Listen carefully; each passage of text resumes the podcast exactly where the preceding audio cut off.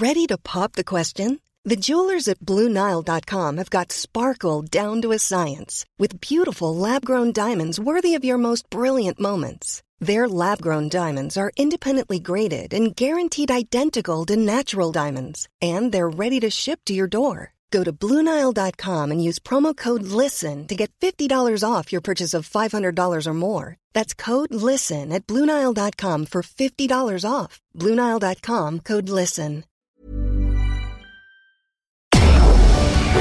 Tarde a tarde, lo que necesitas saber de forma ligera, con un tono accesible.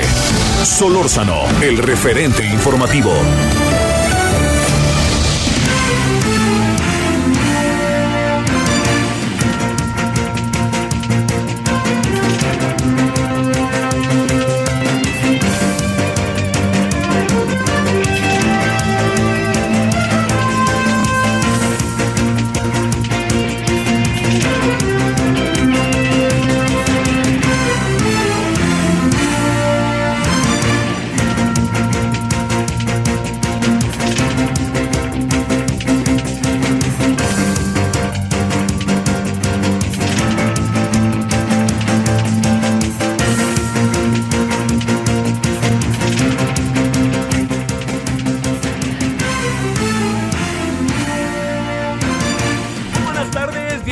Con 1 en la hora del centro, en el día 11 de junio, llegamos al viernes, pues ya llevamos, digamos, ya después de las elecciones, ya como que los escenarios se van armando, le diría yo, ¿no? Este, ¿qué quiero decir con que se le van armando? Ya, digamos, fíjese, por ejemplo, hoy dos diputaciones que presumiblemente había ganado la oposición hicieron el conteo detallado y acabó ganando Morena. O sea, Morena tiene dos diputados más para que no perdamos de vista las muchas cosas que... eh, este, las muchas cosas que, que están eh, sucediendo y que pueden estar pasando eh, a lo largo de este a lo largo de- de- del proceso, ¿no? Eh, no se le olvide que hay también una gran cantidad de denuncias en el proceso electoral. Por ejemplo, es eh, la, la victoria de Laida Sansores en Campeche, pues es ya casi un hecho, pero hay ahí una serie de de, este, de planteamientos, de denuncias, que lo que están buscando es pues eh, revertir el resultado. Vamos a ver si hay elementos para ello. Eh, Michoacán también, pero me parece que todas las elecciones para gobernador están definidas. A mí me parece. Quizás donde tengamos ahí un, este, un toma y daca va a ser en Campeche, pero la, la diferencia casi ya está alcanzando el 1% digamos, eh, lo que me hace pensar que este asunto está, la, la suerte casi está echada, ¿no? Ahí, esperemos, ¿no? No, digamos, eh, puede revertirse el resultado, sí, en función de que no hay una diferencia muy grande. Entonces, si hay algún tipo de denuncia, inconformidad y se demuestra el voto por voto, cabe, ¿no? Pero en las otras, ¿usted cree que en Querétaro puede haber una... se puede revertir? ¿Usted cree que en Guerrero se puede revertir? No. Ya ahí los que ganaron, ganaron, la que ganó, ganó, y ahí llevan una buena ventaja. Hay ahí algunos asuntos que tienen que ver con pequeños, eh, no pequeños, sino grandes problemas que se han planteado. Por ejemplo, uno de ellos es que en una gubernatura hay, hay toda una serie de denuncias en contra, al parecer, de la candidata ganadora. Entonces habrá que ver si la candidata ganadora cumple con todos los procesos de ley o no. Y ahí, si cumple con los procesos de ley, se ratifica su triunfo. Si no, hay que ver ahí qué dice la ley. ¿eh? No es solamente que gane el segundo. Hay que ver. Bueno, eh, insisto, para diputados también creo que va a haber una batalla todavía de algunos días. Recuerde que el domingo se entregan las actas, las constancias de triunfo. Eh, Xochimilco sigue siendo ahí un poco un enigma. Está muy, muy parejo en el caso de la alcaldía de Xochimilco en la Ciudad de México.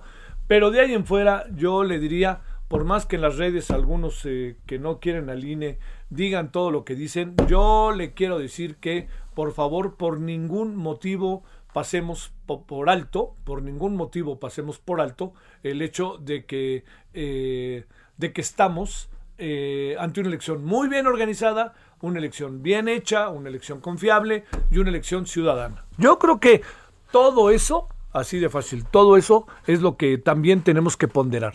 Ponderar a los que ganaron, ponderar a los que perdieron, a las los, ponderar al proceso organizativo, ponderar todo lo que pasó, quien organizó la elección en las casillas, que fue un trabajo bárbaro en todo el país. Entonces, bueno, todo esto se lo, se lo planteo para que usted tenga, yo, yo me atrevo a decir para que usted tenga todo, digamos, todo el panorama, ¿no? Hay cosas todavía por definir, sí, hay cosas por definir. Hay cosas por leer, sí. A ver, yo, yo le quiero plantear algunos de los asuntos que están hoy siendo motivo de enorme eh, debate y discusión eh, que tiene que ver con, eh, con si, si cómo interpretar la elección. O sea, ¿qué lectura le damos a la elección? La elección es de una manera, es de otra manera, se acabó identificando de una forma, se acabó identificando de otra forma. Todo eso que le estoy diciendo es lo que es muy importante revisar. Eh, los partidos tendrán que hacer lo suyo, oiga. Usted, usted ahí en su casa donde vive en toda la República Mexicana, pues tendrá que hacer lo suyo. Usted dirá con sus amigos, o a ver, no, ganó fulano, perengano, esto está por acá, esto está por allá, todo esto, ¿no? Bueno, todo esto que lo cuento, lo digo porque hay, hay, hay personajes, ¿no?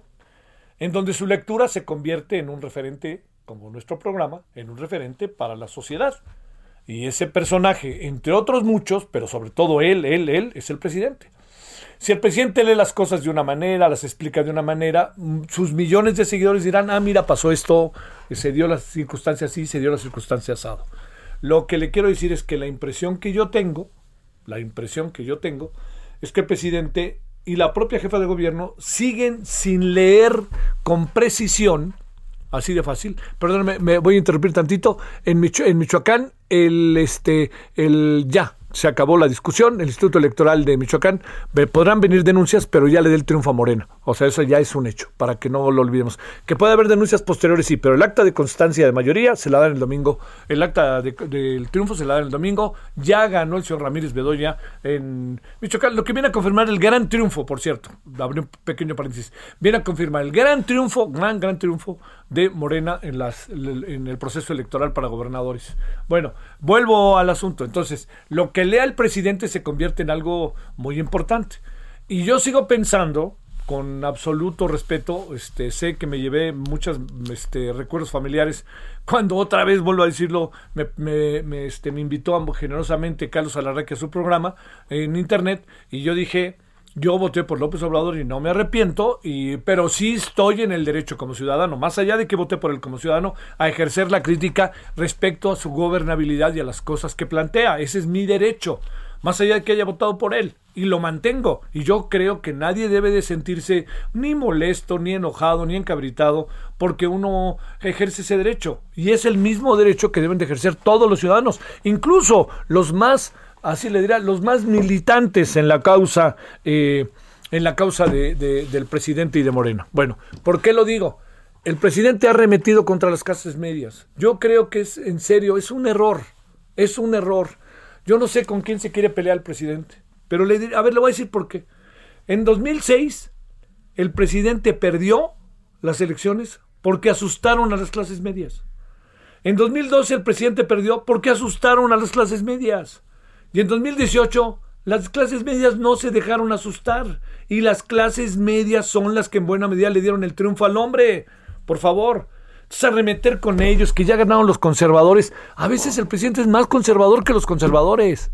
Entonces hagamos las cosas de la mejor manera posible, de la manera en que podamos tener el mayor número de elementos para poder tener lecturas precisas. De repente se esboza alguna autocrítica, pero, por ejemplo, de la manera en que Pablo Gómez Álvarez lanzó una autocrítica es la manera en que más le puede permitir a Morena entender lo que pasó. Pero Pablo Gómez es un viejo luchador de la izquierda. Usted lo ha visto en la Cámara de Diputados, ¿no? Bueno, ahí y en las de senadores. Es un hombre que conoce las leyes, que las defiende, tiene sus posiciones muy claramente definidas. Oiga, pero Pablo Gómez no se hizo en la Cámara de Diputados y Senadores, se hizo en la militancia política, en la militancia partidaria. Es un hombre de origen de izquierda. Cuando Pablo Gómez dice, es que aquí hay un, este, nos ganó la soberbia, uno dice, ah, Esta es una mirada que permite el análisis de la elección de una manera diferente. Y entonces por eso le digo, da la impresión de que esta declaración de Pablo Gómez ha calado en algunos y entonces algunos empiezan ahora, el presidente ha dicho, se están peleando allá adentro, les ganó el egoísmo, etcétera, pero en un primer momento el presidente lanzar, y todavía anda, ¿eh? con la idea de las clases medias. Yo creo que no es que las clases medias sean una cosa u otra o que sean intocables, no, no, no, es que las clases medias son un soporte fundamental en el desarrollo económico y social de la sociedad son, si vamos a, entrar, fíjese, es que son los letrados, los que van a universidades, los que están en contra de nosotros. Perdóneme, no menosprecie a los sectores populares. O sea, ¿por qué, ¿por qué razón? A ver, ¿qué significa ser letrado en esta sociedad? Significa haber tenido primaria, secundaria, preparatoria, una carrera, o si quiere usted primaria, secundaria, significa leer, significa tener una mirada del mundo, significa tener autonomía para ver el mundo.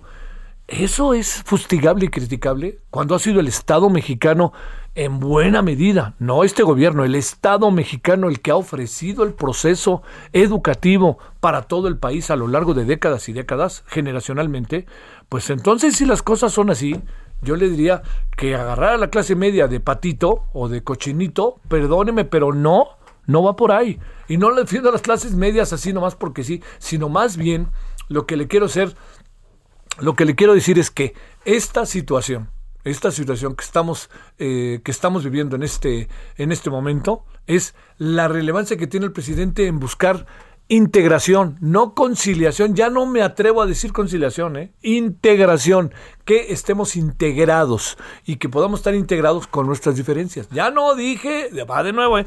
ya no dije es que el presidente debe buscar la conciliación, porque va a decir el presidente, algunos van a decir conciliación, ¿por qué si son unos tales por cuales? No, no, no, bueno que cada quien se mueva como pueda. Pero también hay algo para cerrar. Las elecciones del domingo mostraron, primero, que una gran parte de la población sigue queriendo a Morena y al proyecto del presidente. Segundo, que empieza cada vez a abrirse más la crítica ciudadana, que si, si la crítica ciudadana no aparece a través o no tiene la fuerza en los medios o aquí o allá, sí tiene esta crítica ciudadana una fuerza en la manifestación del voto. Y en eso estamos. Entonces, eh, algunos han tratado de ver la elección de manera abierta. Otros la quieren ver circunscribirla a ellos mismos. Circunscribirla a, claro, es que es la clase media que nos está dando lata. No, no, no, por favor. Yo diría, busquemos la manera en que abramos el espacio al máximo y que tengamos resultados pronto para una mayor integración. ¿Qué, qué acabo de decir? Insisto, no conciliación, porque sé que esa palabra del presidente ni le importa, pero sí integración. O sea, que entendamos que la clase media, la clase media mexicana, perdóneme, no es conservadora. O sea, hay sectores que sí, pero espéreme. ¿Es conservadora ante quién? ¿Ante el presidente? No estoy tan seguro, ¿eh? No estoy tan seguro. Hay temas que el presidente le queman, no se quieren ni meter con ellos. Y hay clases medias, jóvenes en las clases medias que están echados para adelante con esos temas. Entonces, pensemos, meditemos, busquemos, integrar. Yo sé que es impopular en este país hoy invitar a la reflexión, a la pausa y a la integración, pero sigo pensando que ese es el mecanismo para una mejor sociedad.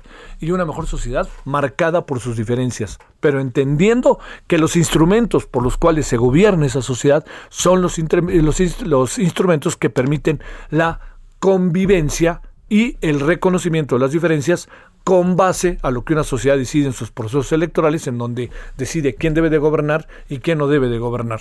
Y así de fácil. Entre más poderoso, más, generoso. No entre más poderoso, más autoritario. Eso no nos va a servir para nada. Bueno, por así, ahí por ahí veo las cosas, ¿no?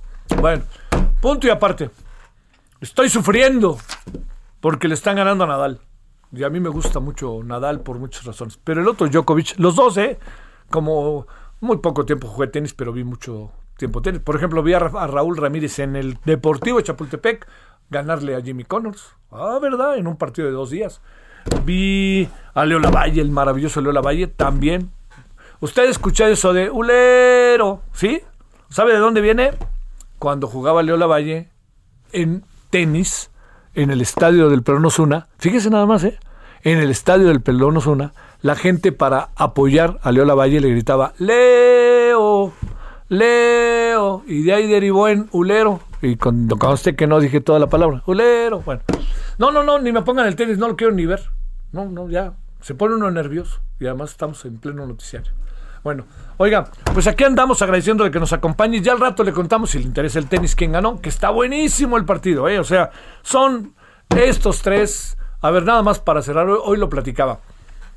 A ver, conocemos muy bien a nuestra queridísima y entrañable Paula Longoria. Yo, Paula, la quiero mucho, hemos trabajado juntos, en fin.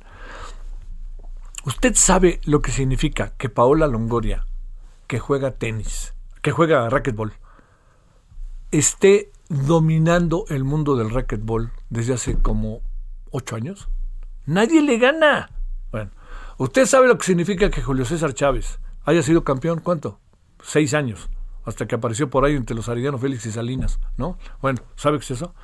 Usted sabe lo que significa que Brasil en el Mundial haya sido campeón tres veces, Italia, ¿Usted sabe lo que significa que Mohamed Ali haya conservado tanto tiempo ese poder?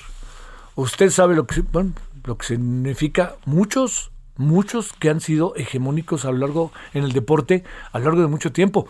Lo digo en serio, ¿eh? Mis chivas del 59 al 65 no les ganaba nadie.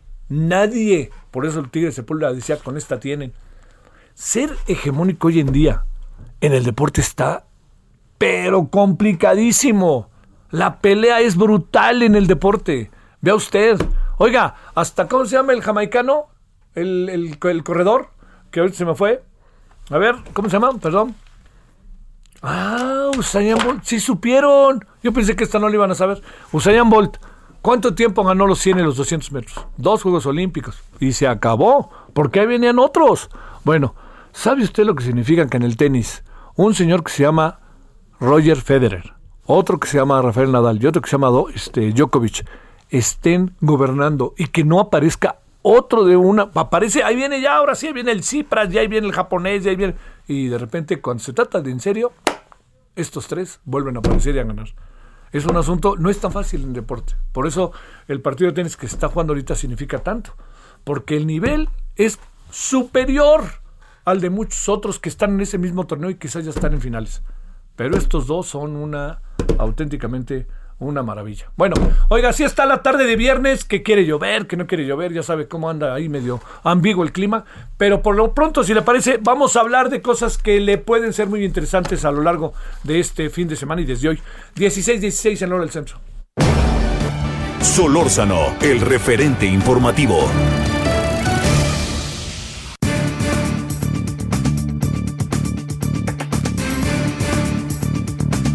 Bueno, le decía yo, cosas para este fin de semana. Le agradecemos a Juliano Lopresti, con en verdad mucho empresario, activista mexicano, que esté con usted y con nosotros. ¿Cómo estás, Juliano? Buenas tardes. ¿Cómo te va? Buenas, buenas tardes. Muchas gracias por invitarme. Todo bien, un gusto estar contigo y saludos a todos. A ver, este, a mí, Juliano, me ha gustado mucho la idea de que los restaurantes puedan salir a la calle, a la banqueta, pero todo es este como lo estoy viendo yo o andamos en medio de muchas broncas? Pues yo te diría que depende qué hagamos, estaremos en medio de broncas. Te diría que la, información y la ciencia dice que si hay una forma muy segura de mantener abiertos los restaurantes. El problema, y es muy claro, se, se le ha dado un uso político a la pandemia y a la vacuna. No podemos llegar un viernes a que nos digan que estamos en semáforo verde y cinco o seis días después que el gobierno esté diciendo que cambió la tendencia de contagios, pero en el medio hubo una elección. Parecería que el verde se puso para generar una sensación de que estaba todo bien y días después se acabó esa tendencia favorable. Si no usamos datos ciertos para tomar decisiones, si no damos, somos serios y si no atendemos la pandemia con la seriedad que se merece, vamos a afectar la salud y la economía. Si hay una forma sana de operar los restaurantes, pero tiene que haber un uso, tiene que haber información transparente y tiene que haber acuerdos justos con la autoridad. A ver, dicho de otra manera, ¿qué es lo que en concreto, Juliano, está pasando? Están pasando varias cosas. El, el, gobierno ha ocultado información y ha manipulado la información con fines políticos, primero. Dos, el gobierno no ha hecho su trabajo de regular. O sea, el gobierno tiene el mandato de regular varias industrias de hacer que se aplique la ley. En el caso del sector restaurantero, hemos visto una autoridad muy pasiva que, que no ha salido a castigar a los restaurantes que han incumplido y tenemos algunos restaurantes que abrieron brecha e incumplieron. Tiene, hoy la regulación no se está cumpliendo por una cantidad de restaurantes. Hay algunos restaurantes que me atrevería a decir que operan al 100% de su aforo, cuando el aforo debería estar en el 50%. La autoridad no ha ido a clausurar esos establecimientos y el problema es que las malas prácticas se copian muy fácil. Claro. Al mismo tiempo, como industria, yo he hecho muchos llamados, tenemos que hacer llamados a, a ser responsables. Si la autoridad no está castigando, porque se hizo un llamado a que pusieran conscientes de, la crisis que estamos pasando, pues que no clausuren a los que cumplimos la ley, pero a los que no la cumplen, que los castiguen. Tiene que haber más llamados desde adentro de la industria a que vayamos todos de la mano y respetemos la ley. La única forma de incrementar aforos es si todos respetamos y si con esa autoridad exigimos que sean aforos que tengan una lógica en base a semáforo y a riesgos verdaderos en los que se pone a los clientes y a los colaboradores. A ver, quiere decir, Juliano, que tú, este, por lo que ustedes alcanzan a apreciar, se les dijo verde en un asunto que interpreto, podría interpretarse de manera fundamentalmente electorera, para decirlo claro, Juliano, y luego a los tres días te dicen que siempre no, ¿o qué pasa? Ellos el viernes dijeron verde y no hay coincidencias en la política, pues hubo elecciones el domingo. ¿no? Eh, entonces, la pregunta es por qué el miércoles cambia la tendencia de contagios y más un virus que trae un retraso. O sea, esto no es un resultado de los últimos días, esto es un resultado de semanas atrás, pero tiene que ver mucho con la forma en la que han decidido generar sus indicadores el gobierno desde no tener suficientes pruebas o pruebas que estén vinculadas a un número de identidad de una persona para saber si una persona se hizo una prueba o 10 pruebas y saber verdaderamente cuál es la tasa de contagio. Entonces, esos indicadores son difíciles. ¿Para qué lo ha hecho la autoridad a mi criterio personal? Lo ha hecho para tener la discrecionalidad en la toma de decisiones, ¿no? Y entonces poder decir quién abre y quién no abre y cuánto abres con la información y poder pues, eh, construir una narrativa en donde ellos toman las decisiones que quieren, que ese es lo peligroso y ese es el riesgo. Entonces, nos ofrecieron, y, si lo ves en la historia de la lucha restaurantera que hemos hecho, han ido, han ido cambiando los semáforos y no fueron cambiando los aforos conforme cambió el semáforo. ¿No? Entonces decían, ya pasamos a semáforo naranja, pero sigan igual. Y pasamos a semáforo amarillo, pero sigan igual. Y nos han querido ir dando cachitos. Yo vengo haciendo llamados desde hace meses de que nos dejemos de generar confusión y de que nos den claridad en cómo podemos operar legalmente en semáforo rojo, en semáforo naranja, amarillo y verde. ¿Para qué? Para darle certeza a la industria y a los empresarios y a los colaboradores que, pues, tienen que salir adelante de deudas y de una crisis, para que sepamos bien, bien claro cada semáforo que representa y que las opciones de operación de cada semáforo estén sustentados por, por, eh, por cifras y por métricas donde tengamos la claridad de que se cuida la salud y se da la ruta de recuperación económica, pero también para que el cliente tenga la tranquilidad de que está yendo a los lugares seguros y para que teniendo claridad de ese semáforo, cómo se opera en cada uno, que la autoridad pueda ir a sancionar y que no, se preste interpretaciones y que puedan abusar algunos, algunas personas aprovechando la misma confusión que está generando el gobierno. A ver, este, Juliano, eh, ¿cuál es el camino que deberíamos de seguir? Porque digamos, yo veo este fin de semana otra vez con una actividad que me da la impresión de que estamos al 100% y los restaurantes están al 100%, ahora que, digamos que están al 100% más que de aforo de la disponibilidad, eh, aquello del 70%, 20%, lo que fuera, no lo veo. Sí, fíjate, es muy un poco engañoso porque eh, digamos que tienes el aforo al 50 interior con el distanciamiento por el riesgo del contagio y tienes el programa de ciudad al aire libre donde tiene que haber un metro y medio de distancia y puede ser hasta 75% el aforo. Pero digamos que si hay un problema de que hay restaurantes que están usando el 100% de su aforo interior y lo llevan usando varios meses y la autoridad, el INVEA, debería ir a clausurarlos por estar abusando. En algún momento dijeron, bueno, percibimiento, pues el primero sí, pero el siguiente tiene que ser clausura. Yo no quiero que lastimen a ningún restaurante. Hay que darle la oportunidad de que esté dentro de la ley, pero si no están dentro de la ley y ponen el mal ejemplo, los tienen que sancionar y es mandato del gobierno regular y es responsabilidad de ellos si esto no se hace bien. Claro. Los restaurantes tenemos pues también que cuidar a nuestros colaboradores, y a nuestros clientes. Tú puedes ver un lugar lleno pero no quiere decir que esté violando la ley. Si el lugar tiene un metro y medio de distancia en las mesas de afuera y está usando solo el 50% de su aforo interior, está respetando la ley aunque esté lleno el lugar. Tiene la distancia necesaria y si cumple con los protocolos de seguridad, eso está operando bien. Yo he pedido que valoremos la posibilidad de, desde la industria, pues dar algún certificado de qué restaurantes son seguros y están cumpliendo con la regulación para que el cliente de una manera sencilla pueda distinguir quién sí está legal y quién no por dos ángulos. Uno, pues no consumir en lugares ilegales porque al final del día nos están dañando a todos. Y otro por seguridad de ellos para que no corran riesgo de contagio. Sí, claro. Bueno, Juliano, te agradezco como siempre tu participación, que has estado con nosotros. Te mando un saludo. Buen fin de semana. Muchas gracias, Javier. Buen fin de semana. Saludos a todos. Juliano Lopresti, empresario, activista mexicano, restaurantero, para que sepa cómo andan las cosas. ¡Bolas! Pues ganó Djokovic en cuatro sets al señor Nadal. Bueno, pausa.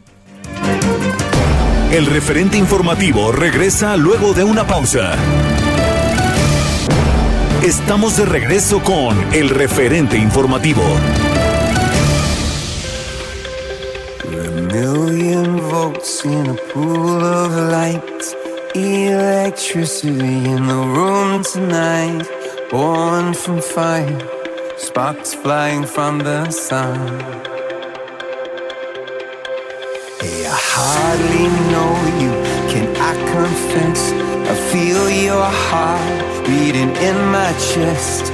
If you come with me, tonight is gonna be the one. Cause you faith, no fear for the fight.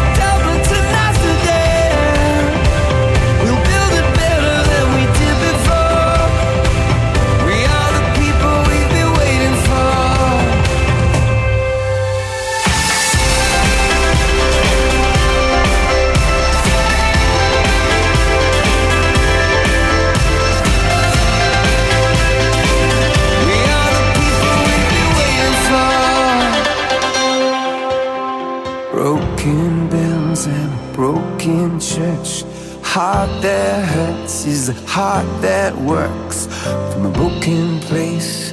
That's where the victory's won. Cause you faith, no fear for the fight.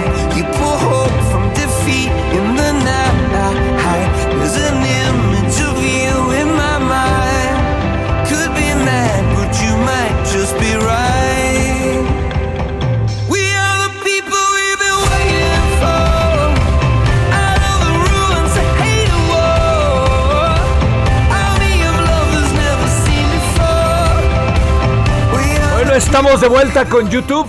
¿Por qué razón? Bueno, primero se llama Nosotros somos el pueblo, somos la gente, pues, We are the people.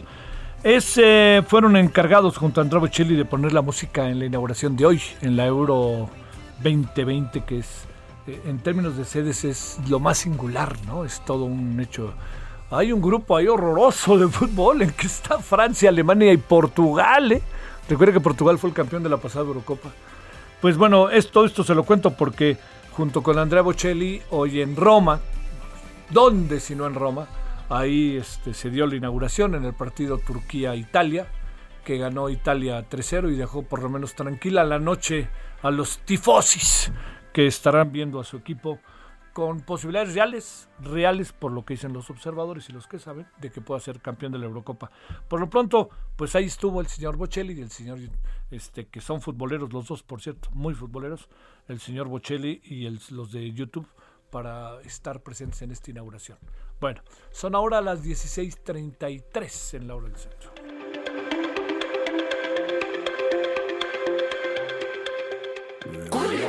Para llegar al éxito hay que echarle mucha galleta. Para que le eches las que quieras, ve a Soriana por todas las galletas Gamesa que pongo al 3x2, como saladitas Gamesa de 137 gramos. Lleva 3 x 26 y ahorra 13 pesos. Tú pides y Julio Regalado manda. Solo en Soriana. A junio 17. Aplican restricciones. Solórzano, el referente informativo.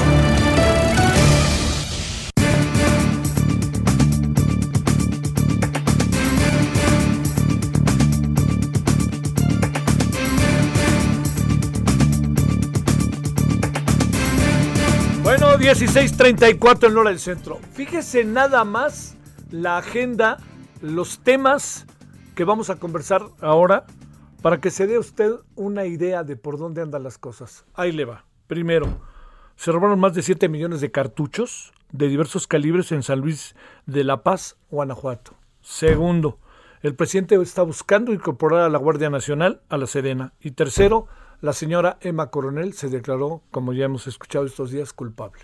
¿Qué le parece si le entramos a revisar tema por tema? Para eso le hemos pedido al maestro Ramón Celaya que esté con usted y con nosotros, especialista en inteligencia y procesos de seguridad. Maestro Ramón, ¿cómo has estado? Buenas tardes. Muy bien, Javier, muchas gracias. Buenas tardes. Te agradezco que estés con nosotros. Ya planteé los tres temas. Los vuelvo a repetir para que veamos uno por uno. Primero, más de 7 millones de cartuchos de diversos calibres en San Luis de la Paz, Guanajuato. ¿Es posible que se roben más de 7 millones de cartuchos como los robaron con la mano en la cintura? Bueno, definitivamente este caso nos muestra una torpeza, una negligencia de todos los actores involucrados en, este hecho, pero también Javier hay un hay un gran eh, hermetismo y mucha sospecha alrededor del caso. A. ¿Por qué? Porque son 7 millones de cartuchos que se roban de distintos calibres y no es que cosa menor porque incluso vienen calibres de uso exclusivo de las Fuerzas Armadas, como son el calibre 40, el calibre 45, el 38 especial, el 762 por 51, que incluso es un calibre de guerra. Entonces, eh, son, calibres que obviamente eh, no deberían de estar este, sin, sin el resguardo debido. Ahora, la información que ha fluido, bueno, pues eh, nos da eh, este, este hermetismo que lo único que deja es que se generan más dudas. Por ejemplo, no, eh, nos dicen que, que, quien custodiaba estos este, vehículos era la Guardia Nacional. Sí. la Secretaría de Seguridad y Protección Ciudadana ya lo desmintió, no era la Guardia Nacional. Y entonces toda la información que ha fluido a través de la Delegación Estatal de la Fiscalía General de la República en Guanajuato, Dicen que se localizaron dos patrullas eh, que eran las que custodiaban, las que escoltaban el cargamento de municiones que era trasladado en, vehículos tipo trailers, en cajas secas, y también ya localizaron a los custodios. Pero, pero no dicen quiénes son, no dicen eh, de qué dependencia eran. Eh, bueno, hay especulaciones hasta que el ejército que este, custodiaba este cargamento, situación que es falsa y ha sido desmentida. Entonces, pues pues lo único que se genera cuando la autoridad niega la información es que se genere este hecho. Pero déjate comento algo, Javier. Eh, yo tengo información que aparentemente quien custodiaba este cargamento de municiones eran eh, el CUSAEM, que como ya he sabido, el CUSAEM es una policía privada del Estado de México con dudosa reputación de honorabilidad y de capacidad profesional que que, brinda sus servicios de seguridad privada, pero en realidad pues es un cuerpo de policía auxiliar que opera pues como en el limbo jurídico.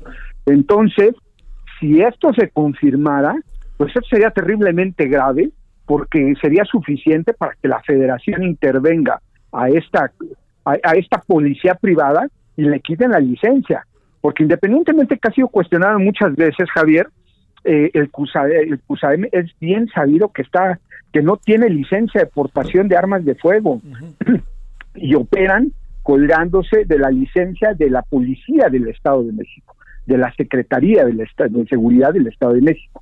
Entonces, esto es terriblemente grave y, pues tendría que ser investigado y, y, el papel de la Fiscalía General de la República tendría que ser muy puntual y muy pulcro porque esto da hasta para desaparecer a este cuerpo que eh, es sabido y, se ha cuestionado en muchas ocasiones de su capacidad de su reputación, de cómo operan bajo el amparo de un, la licencia de, colectiva de portación de armas de fuego de una policía del Estado de México sin ser ellos policía. Entonces, hay muchas irregularidades en torno al caso. Híjole, híjole. ¿Cómo es posible que circulen por las carreteras 7 millones de cartuchos? Fíjate, Javier, el procedimiento habitual en estos casos, eh, cuando la misma Sedena hace un traslado de municiones de esa magnitud, es que la Sedena designa el, el personal de escolta suficiente, que mínimo te estoy hablando de 30 personas, con los vehículos necesarios y su armamento para efectuar una custodia adecuada, 30 personas. Cuando las policías de los estados, de las entidades federativas, adquieren cartuchos a la Sedena, también designan contingentes en igual magnitud de 30 a 40 personas en patrullas con el armamento adecuado. Pero en este caso, este cargamento al parecer iba a, Laredo, Texas. Eh, eh, salió de Cuernavaca, Morelos, iba a Laredo, Texas, y eh, la otra omisión muy grave es de parte de la empresa, que es la responsable de contratar al personal para el traslado y la custodia de estas municiones, pues haya se haya fijado o haya contratado el servicio pues de este instituto de, este cuerpo privado de seguridad que es tan cuestionado que, que no no tiene los estándares mínimos, bueno, no tiene ningún tipo de certificación a pesar de que sustentan como policía. Y bueno, ahí está el resultado. El resultado es que tenemos 7 millones de cartuchos en manos de la delincuencia organizada. Oh. La zona donde fueron robados estos cartuchos es zona donde tiene influencia el cártel de Jalisco Nueva Generación. Esto es muy grave sumamente grave. ¿No te da la impresión de que el gobierno no se acuse de recibo? No hay una declaración así que fuera para él, vamos a ir, papá. ¿Y dónde estaría? Bueno, va de nuevo la pregunta que ya la vas respondiendo. De hecho, la respondes, Ramón. El tema de quién cuida una cosa de esta naturaleza y si quieres lo ligamos con el tema de que el presidente quiere meter a la Guardia Nacional, a la Secretaría de Defensa Nacional. Bueno, pues ¿por qué no? Pues ¿por qué no todos? ¿Por qué no todos nos metemos ya a la Secretaría de Defensa Nacional y ahí trabajamos todos, no? Claro, no, definitivamente, eh, bueno, el tema de los cartuchos debe haber responsabilidades hacia muchas partes, hacia el sector público, todos los que tuvieron conocimiento de este tipo de traslado y lo avalaron, al sector privado, a la empresa que contrató a este tipo de, seguridad deficiente, que lo único que originó es que no le ocasionó una merma a ellos como empresa privada, puso en riesgo la seguridad pública de este país porque les dimos un parque en municiones de 7 millones a la delincuencia organizada. ¿Para qué? Para que atenten contra policías, contra militares, contra ciudadanos. Esto es terriblemente grave. Oye, este... Eh, a ver, bueno, vamos... Eh, ¿En qué va a acabar esto? O sea, lo, ya, ya esos cartuchos ya andan circulando por el cártel Jalisco Nueva Generación por todos lados, ¿no? Sí, evidentemente esto, esto ya está en manos de la delincuencia organizada. Sí.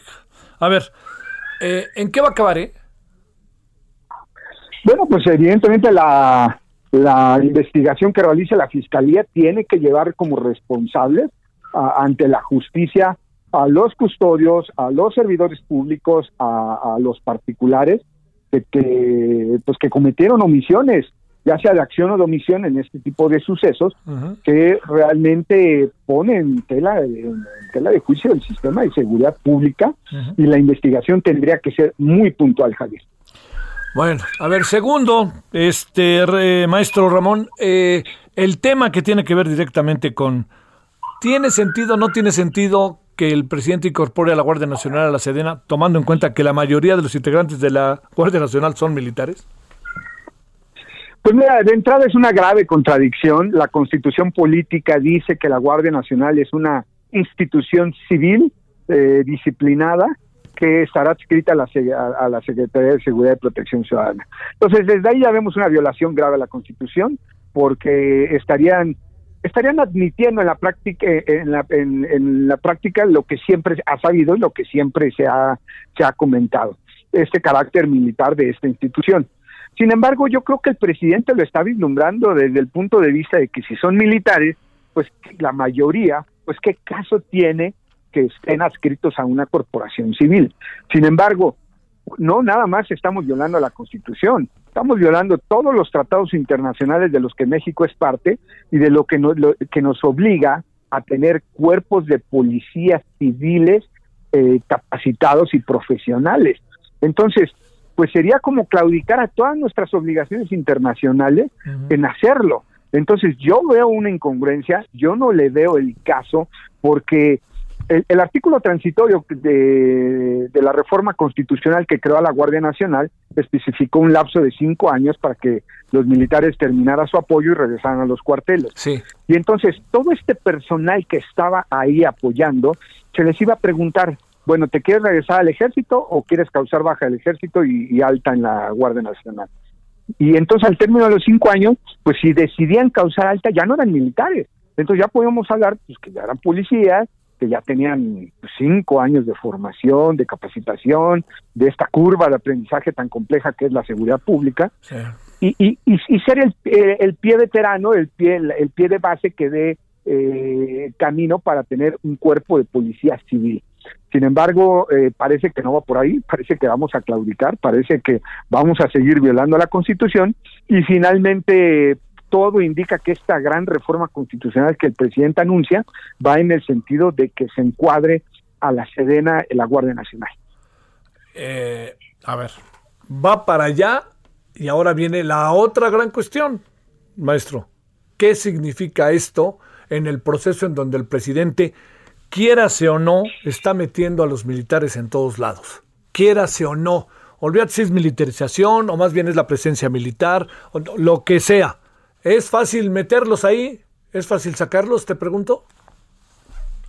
Pues bueno, esto sería ya la confirmación de la militarización de la seguridad pública en México. Porque a pesar de que existe el ámbito estatal y el ámbito municipal, y habrá alguien que diga, bueno, pero esos no están militarizados, la parte más importante, más profesional y que tendría que ser el eje eh, rector para que de ahí todos los demás cuerpos policíacos eh, tomaran como lo tomaran con ellos como base, pues tendría que ser este cuerpo federal. Hay que recordar que la Guardia Nacional sustituye a la Policía Federal. Entonces, pues sería la confirmación de la militarización, sería la confirmación de lo que siempre se ha negado, de lo que toda la narrativa gubernamental y los voceros gubernamentales han dicho que no, que no es una militarización, y pues es grave, es grave en el contexto de que el origen y procedencia de estos elementos de la Guardia Nacional es un origen eminentemente militar. Entonces, su capacitación de origen y su mentalidad está hecho totalmente a las cuestiones militares, no a unas cuestiones policíacas. Entonces, podría traer, eh, obviamente, no se puede afirmar tajantemente, pero podría traer graves consecuencias a largo plazo. En el corto plazo, no porque también es cierto que tenemos un grave problema de seguridad pública, cárteles circulando y paseándose con total impunidad por todo el país. La única institución que le puede plantar cara a los cárteles son las Fuerzas Armadas, pero a largo plazo no es beneficioso. No es beneficioso ¿por qué? porque esta gente que si bien tenía muy buenas intenciones, muy buena capacitación, pues se va a empezar a, meter en esta dinámica de lo que es una policía y, pueden caer en la tentación de la corrupción y lo que siempre se ha dicho en la violación a los derechos humanos. Hay que recordar que la Secretaría de Marina Armada de México hace un par de meses eh, fueron detenidos más de 30 elementos de esta secretaría acusados de desapariciones forzadas en Nuevo Laredo, Tamaulipas. Entonces, pues todos estos hechos tendrían que ser los indicadores de que no, no es la vía adecuada, no es la vía correcta la militarización de la seguridad pública. Bueno, este, sin duda, ¿eh? diría yo, este, este, este, tema, de repente me da la impresión de que el presidente lo avienta y dice, pues total, ya dije que sí, vámonos, ¿no? Y no, no creo que no hay una especie de reparo respecto a todas las cosas que, que puesto, este, digamos, las secuelas de todo esto. A ver, cerremos. No le quedaba de otra Emma Coronel que decir todo lo que dijo, ¿verdad? Bueno, pues Emma Coronel, que siempre ha sido un actor relevante en el narcotráfico en México y que únicamente la Fiscalía General de la República no quería verla así, las, las instituciones de inteligencia del Estado mexicano no lo querían ver así y la veían ingenuamente, la veían como la esposa como la que no tenía nada que ver y cuando ya confesó ante una corte en Estados Unidos que ella participó en la, en la fuga del Chapo.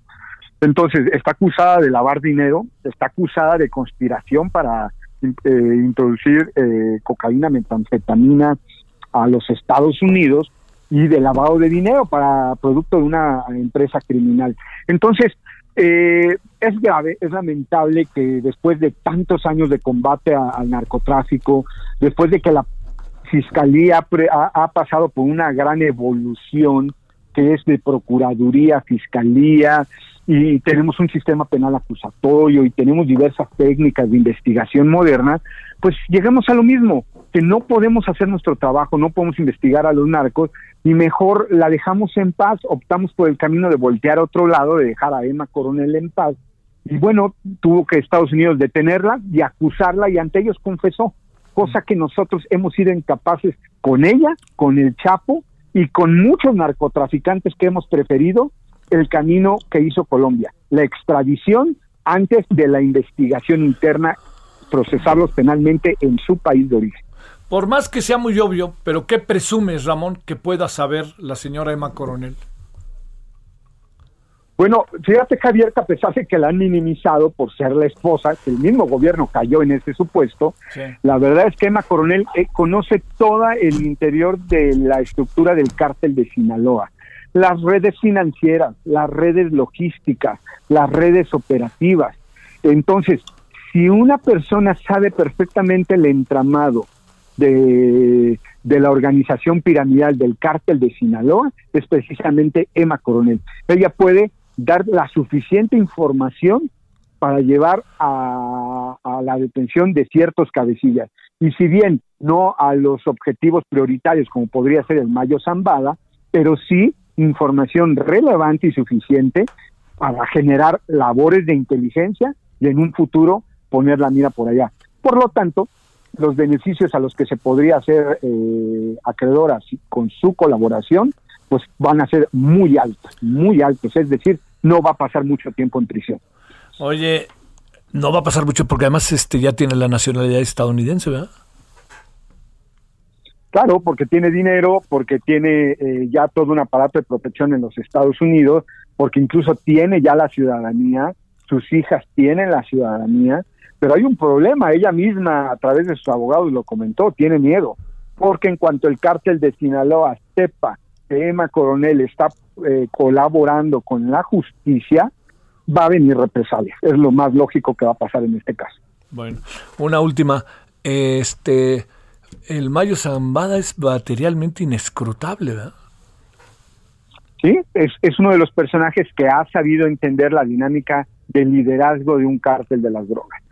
Y este, esta dinámica es precisamente tener un bajo perfil, cosa que el Chapo nunca lo hizo, cosa que los hermanos Arellano Félix nunca lo tuvieron, y él sí, por eso es que no han podido dar con él. Por dos cosas, una por su bajo perfil y otra porque tiene un aparato de seguridad eh, pues prácticamente inexpugnable del que no se pueden entrar. Se dice que tiene tres círculos de seguridad, desde los 15, 10 y 5 kilómetros, y eh, un ejército personal de más de 300 personas. Entonces, con una logística de esta manera, prácticamente es imposible detenerlo. Sí. Bueno, este, híjole, vuelvo al tema de los 7 millones de cartuchos que se los hayan volado, Ramón, perdóname, no puedo entenderlo, Dios santo. Pues sí, fíjate Javier, es, un tema delicado, es un tema muy complejo, pero la verdad es que yo lo pondría de esta manera.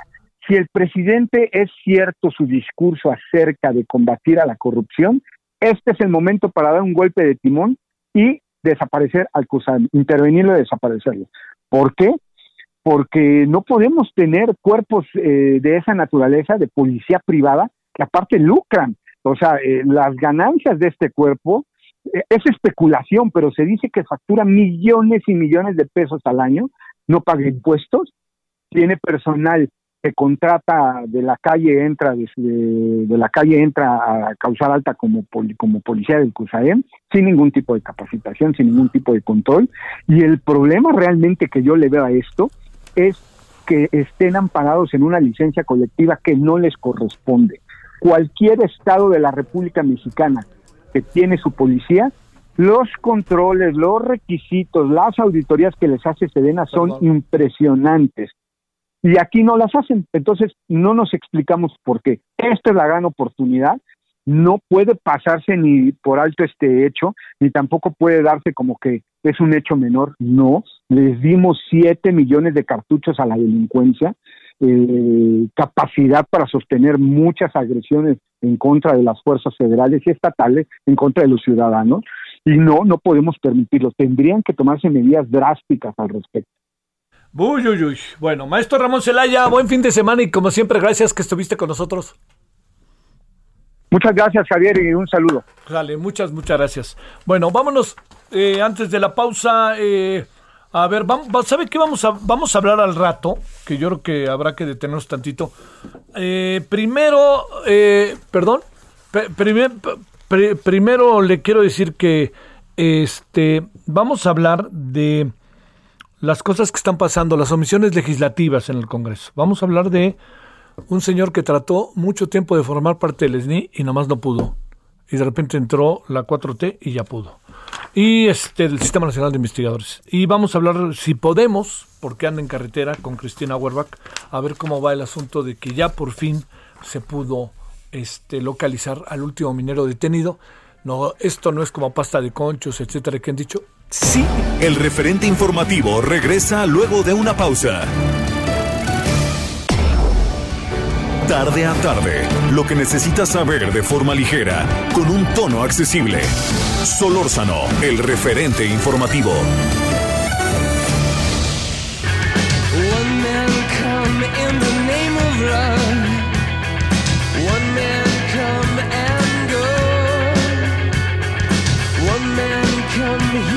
Las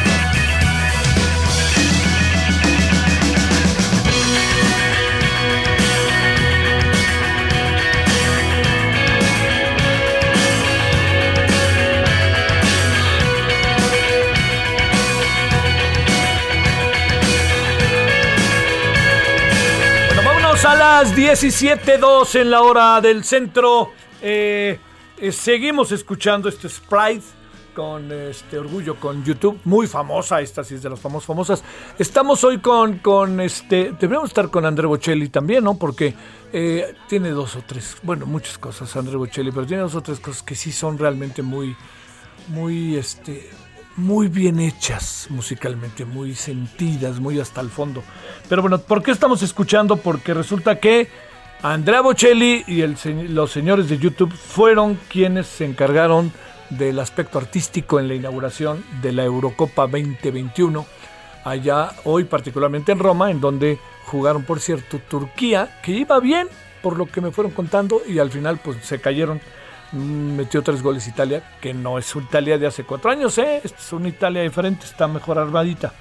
Y este y la otra gran noticia que tiene que ver con el deporte es que el Djokovic en un partido que todo mundo considera memorable, que no puede ser más perfecto en términos de los tenistas, pues le ganó al señor Rafa Nadal. Fíjese, es la tercera vez en la historia que Rafael Nadal pierde en Roland Garros, allá este, en el barrio creo que es el 3 o el 4 de, de París. Bueno, vámonos a las 17 con 3 en la hora del centro.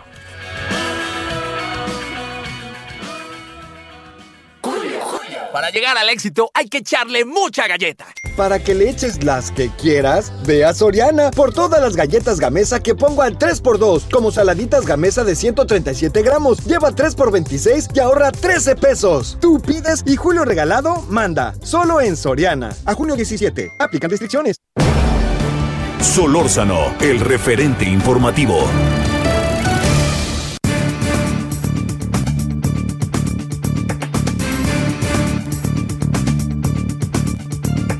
Bueno, a ver, vamos a entrar a otro de estos temas que de viernes están siendo, bueno, se van acumulando, ¿no? Es un tema, en verdad que se lo digo, me parece a mí de, relevancia así, importante, primera diría yo. Está con nosotros la maestra Anel Ortega Moreno, directora del área de la dirección, de, sí dije bien, de la dirección de litigio estratégico del Instituto Federal de Defensoría Pública, el llamado IFDP. Maestra Anel, ¿cómo has estado? Buenas tardes. Hola, muy buenas tardes, Javier. Bien, espero que igual que todo tu auditorio. Espero que tú también y bueno, por lo menos a ver si respiramos este fin de semana, ¿no? Con todos los temas que traemos. Este, a ver, eh, déjame plantearte. Ustedes hablan de un proceso de investigación que han venido haciendo que tiene que ver con eh, la defensoría, en donde aparece, y si nos explicas desde cero, Anel, no, nos aparece, aparece una omisión legislativa. A ver, de parte del Congreso. ¿Por qué se plantea en el asunto? ¿Qué es lo que está pasando con las defensorías? Claro, pues primero que nada tener en cuenta que desde el año 2017 el Congreso Federal hizo una reforma a la Constitución ah. en donde consideró necesario que a raíz justamente de una serie de foros que en su momento llevó a cabo sobre cuál es la situación de las personas migrantes en México, se dio cuenta que necesitaba homologar a todos los registros civiles en el país.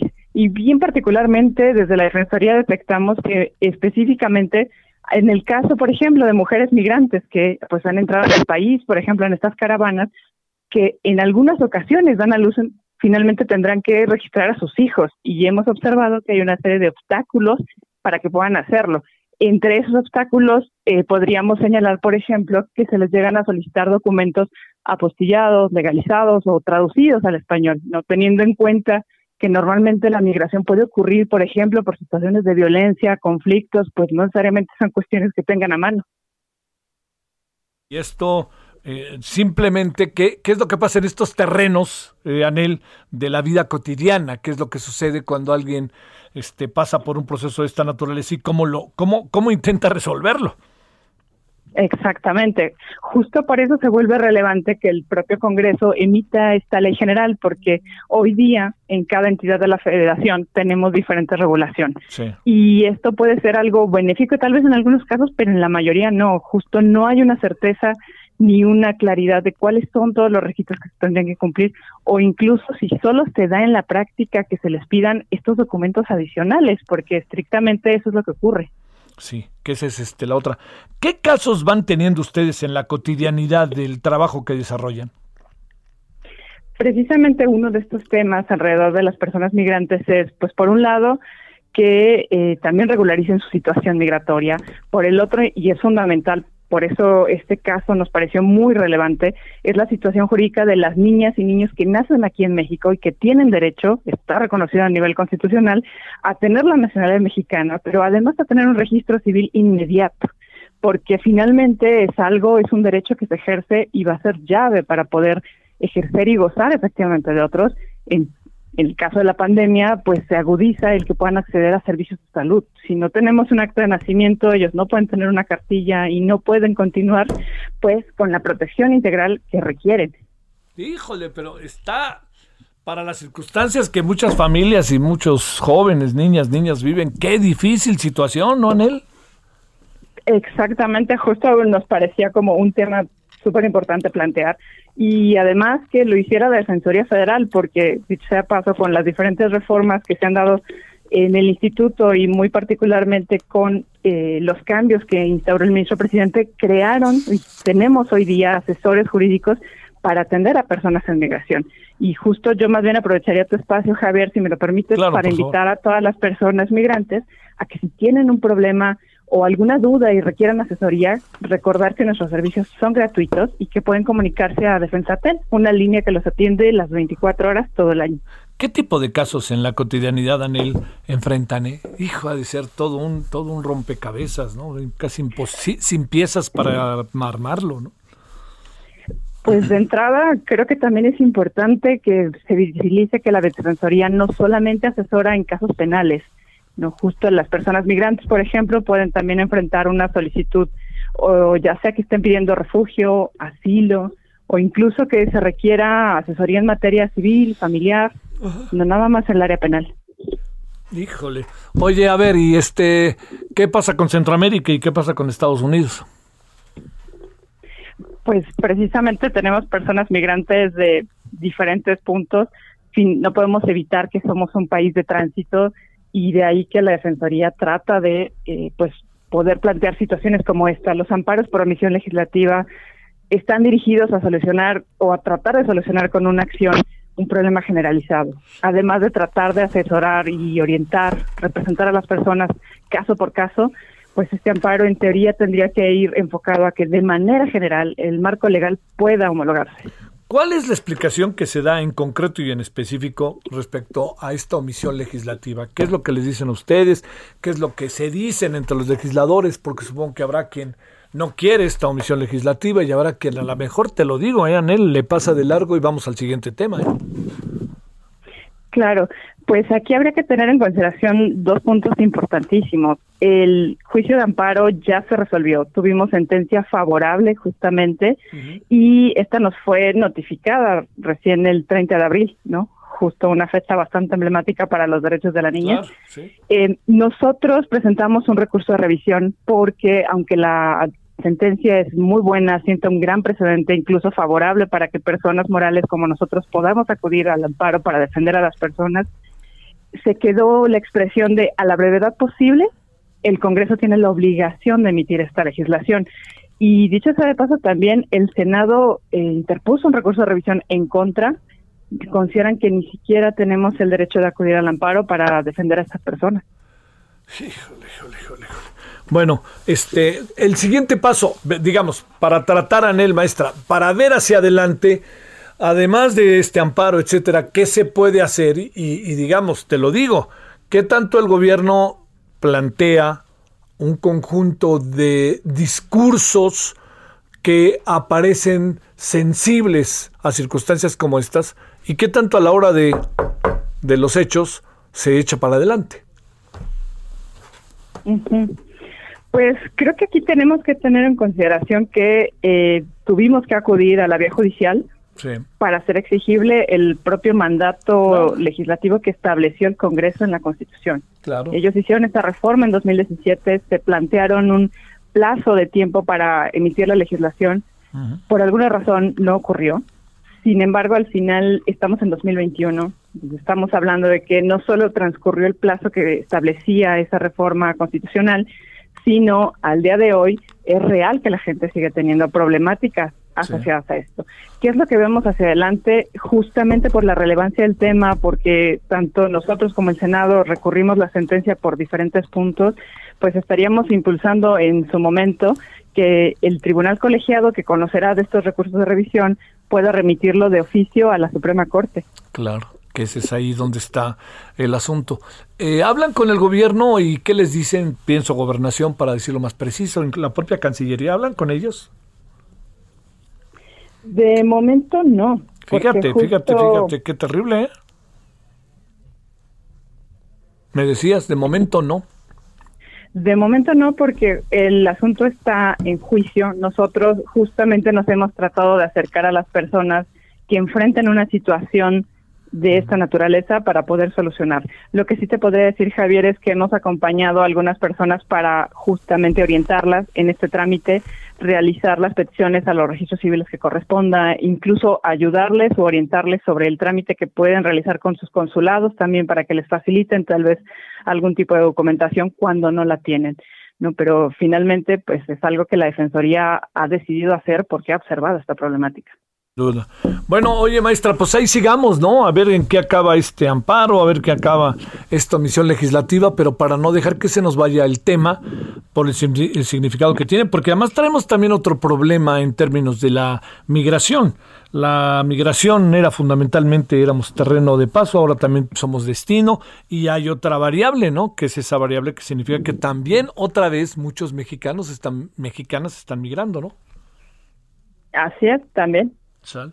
Te mando un saludo, Anel. Muchas gracias, maestra.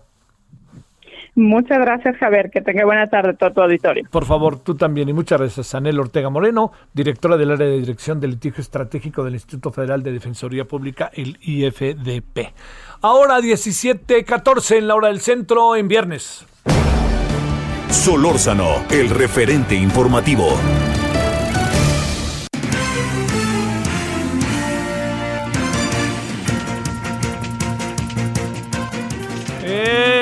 Bueno, vamos a estos, este, a estos elementos, bueno, mañaneros, vamos allá al púlpito. A ver, ¿cómo estás, Paris Salazar?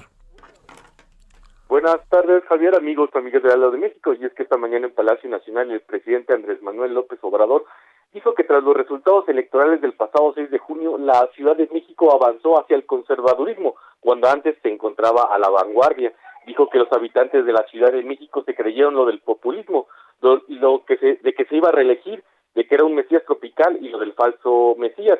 Dijo en la conferencia matutina eh, que la capital del país se recibió el mayor bombardeo de mentiras contra su gobierno y muchas personas lo creyeron.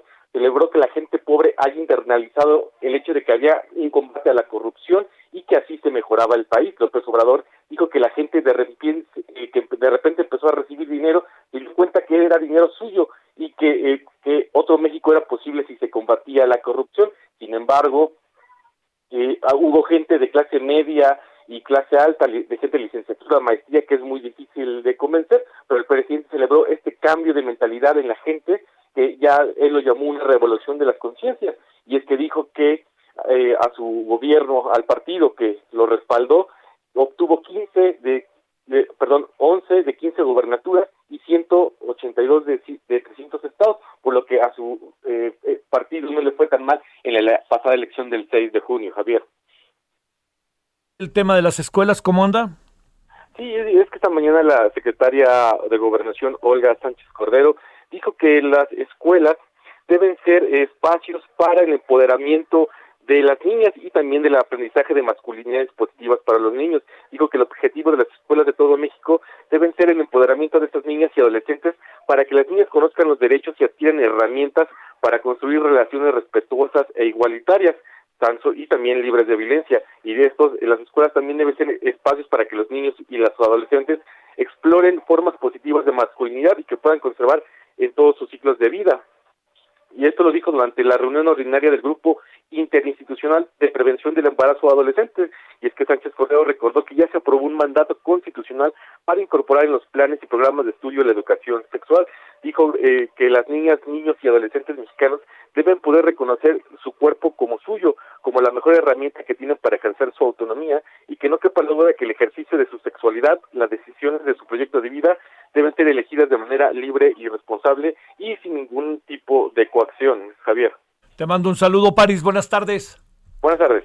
Bueno, este, fíjese, me decía un lector X, no fue la clase media, fue el sur, dice error, no fue la clase media, fue el sur el que le dio el triunfo en el 2018 a Andrés Manuel Observador. Yo creo que fue, señor este lector, yo creo que fue las dos circunstancias, ¿eh? Así, digamos, en números y en identificación del voto, yo creo que fueron las dos circunstancias, las dos instancias, si usted me lo permite. Bueno, vámonos a las 17:17 en hora del centro. Carlos Navarro, ¿dónde andas? A ver, a ver, a ver. la indómita Ciudad de México. ¿Me Carlos, Carlos, permíteme. Empieza desde cero si no te importa. Adelante, Carlos. Claro que sí, Javier, te saludo con gusto aquí desde la indómita Ciudad de México y comentarte que tras funcionar 413 días y atender a más de 9 mil pacientes, la unidad temporal COVID-19 en el Centro City Banamex cerró sus puertas. En un acto protocolario se reflexionó sobre el papel de este espacio durante la emergencia sanitaria en la Ciudad de México y también se entregaron reconocimientos al personal que participó en la atención de los pacientes. La jefa de gobierno, Claudia Sheinbaum, señaló que este espacio deja muchas enseñanzas, entre ellas la vinculación entre las instituciones de salud y la necesidad con la investigación. Aquí en este espacio, Javier, se desarrollaron diversos tratamientos que ayudaron a la mejora de pacientes y lograron disminuir la mortalidad en la Ciudad de México. Comentarte que la iniciativa privada aportó alrededor de 800 millones de pesos para que se habilitara este espacio que duró 14 meses, inició en el primer pico de la emergencia sanitaria por COVID-19. Comentarte los datos de qué, qué resultados arrojó la unidad temporal eh, COVID en el City Banamex, bueno, tuvieron 9.088 ingresos, de los cuales 8.548 pacientes recibieron su alta por mejoría. Lamentablemente se reportaron 342 pacientes fallecidos, lo que reporta una mortalidad global de 3.7%. Javier, es una de las tasas más bajas registradas a nivel nacional, 3.7% de mortalidad. En este evento participaron algunos de los colaboradores de la iniciativa privada que aportaron estos 800 millones de pesos que sirvieron de muchos. Eh, como te comentaba, se desarrollaron algunos tratamientos que se impulsaron en algunas otras entidades del país. Así es que después de más de 400 días y 9 mil pacientes atendidos, ayer fue, eh, tocó la campana el último paciente COVID y hoy cerró sus puertas este espacio que ayudó mucho a la emergencia sanitaria, Javier. Claro, y que quede claro con una combinación del sector público y privado, ¿no? Es correcto, el sector privado aportó alrededor de 800 millones de pesos, así como la infraestructura, el equipo y la atención, mientras que el gobierno aportó el sueldo de más de tres mil personas que estuvieron trabajando. Y un dato importante, Javier, se está buscando contratar alrededor de dos mil personas que trabajaron en este centro City Banamex para que trabajen en hospitales como el que se está haciendo en Coajimalpa o el Hospital General eh, de que se acaba de hacer en Tlalpan. Y, eh, bueno, ahí los van a estar contratando, lo que señala en algunos casos que se le estaba dando la espalda. Bueno, a este personal, más de dos mil personas se buscan contratar que trabajaron en este espacio, Javier. Muchas gracias. Buenas tardes, Carlos. Hasta luego, buenas tardes, Javier. Muchas gracias. Este, fíjese, ¿eh? sector público y privado allá en el centro Banamex. Y yo me pregunto, ¿por qué escatimar tanto, tanto, tanto las vacunas al sector privado, a los médicos, médicos, a los dentistas? ¿Por qué? Si, los, el sector privado en un sentido se echó para adelante, hombre. O sea, como si un dentista no estuviera en contacto directo con su paciente y no hubiera la posibilidad, a pesar de todas las medidas que se tomaran, de contagio. Bueno, yo sé de casos de dentistas que fueron contagiados y fallecieron, y sé de, de casos de pacientes que fueron a ver dentistas y fallecieron, ¿eh? tomándose todo tipo de medidas. ¿Qué hubiera pasado si vacunamos y no estamos escatimando y no, pues a ver ellos cómo le pueden hacer. No, ay, ay, ay. Eso, eso no, no, no creo que haya funcionado muy bien, que digamos. Bueno, vámonos hasta Quintana Roo. Alejandro Castro, cuéntanos qué traes. ¿Qué tal? Muy buenas tardes, Javier. Eh, comentarte que la Secretaría de Salud de Quintana Roo alcanzó una aplicación de 88.520 primeras dosis de la vacuna AstraZeneca a personas de entre 40 y 49 años en Cancún, a una semana de que se iniciara esta etapa de vacunación. Para este jueves 10 de junio se aplicaron las vacunas a personas con apellidos de las letras V, W, X, Y y Z, es decir, los últimos de la lista de esta etapa según el orden que se estableció con base en la primera letra del apellido. La, vacunación perdón, continuará para personas que por alguna razón no hayan alcanzado a vacunarse en este periodo. A nivel estatal, la titular de la Secretaría de Salud de Quintana Roo, Alejandra Aguirre Crespo, informó que ya se superó el medio millón de vacunas aplicadas en todos los rangos de edad para los que se ha abierto. Eh, sin embargo, hizo énfasis en la necesidad de continuar con las medidas sanitarias, pues Quintana Roo atraviesa por una alza en el número de contagios de coronavirus desde hace siete semanas. Al día de hoy, la entidad suma 29.168 contagios, de los cuales 2.209 permanecen activos y 236 han requerido hospitalización. Eh, con el semáforo naranja, el Estado se mantiene en las restricciones de horario para negocios, así como la aplicación de pruebas rápidas gratuitas y la vigilancia al transporte público. Esto para incentivar que no se sigan incrementando los casos. Bueno, oye, eh, ¿tendrás ahí a la mano alguna información sobre esta balacera que o eh, afuera de un hotel en plena zona turística se suscitó a lo largo de este día ya en Cancún? ¿Sabes algo sobre ello? Efectivamente, Javier, hace dos horas se suscitó este esta balacera ahí en Playa Tortugas. Eh, lo que se conoce, digamos, de manera preliminar, no oficial, es que llegaron dos personas a balear a otros dos sujetos y eh, una bala alcanzó a una turista presuntamente proveniente de Nueva York. Eh, los responsables de esta balacera lograron huir a bordo de una motocicleta y las dos personas, digamos, el objetivo fueron fallecieron ahí en el lugar tras este ataque y la turista fue trasladada a un centro hospitalario para brindarle atención. Eh, hasta el momento se desconoce cuál es su estado de salud. Sí, es que se está hablando de que parece que sí está muy severamente lesionada, ¿no? Pero, pero bueno, pues esperemos. Este, ¿Qué zona es de Cancún, eh? Porque es, zona, es zona turística, ¿verdad? Sí, efectivamente es en la zona hotelera, en el Boulevard Cuculcán, eh, kilómetro 3.7, si no me equivoco. Eh, y bueno, sí, es una de las principales playas públicas que hay aquí en Cancún. Bueno, te mando un saludo y te agradezco Alejandro Castro. Muy buenas tardes. Muy buenas tardes, Javier. Gracias.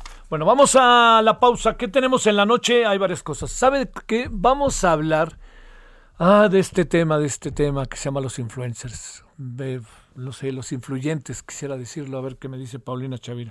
Los influencers es influencer las personas que aparecen por ahí. Yo digo, ¿a poco estos influyen? ¿A quién influyen? Oiga, no, no me lo, no me lo, no cree que los menosprecio, ¿no? Pero digo, ¿a quién influyen? ¿Bajo qué criterios se puede considerar eso, no? Bueno, entonces esto, yo decía que Paulina Chevira me diga cuál es la palabra exacta, si es influencers o influyentes. Vamos a hablar con Héctor Douglas, vamos a hablar del tema Ancira, vamos a hablar de las conferencias de Gatel que se acabaron y vamos a hablar de los cartuchos robados. El referente informativo regresa luego de una pausa. Estamos de regreso con el referente informativo.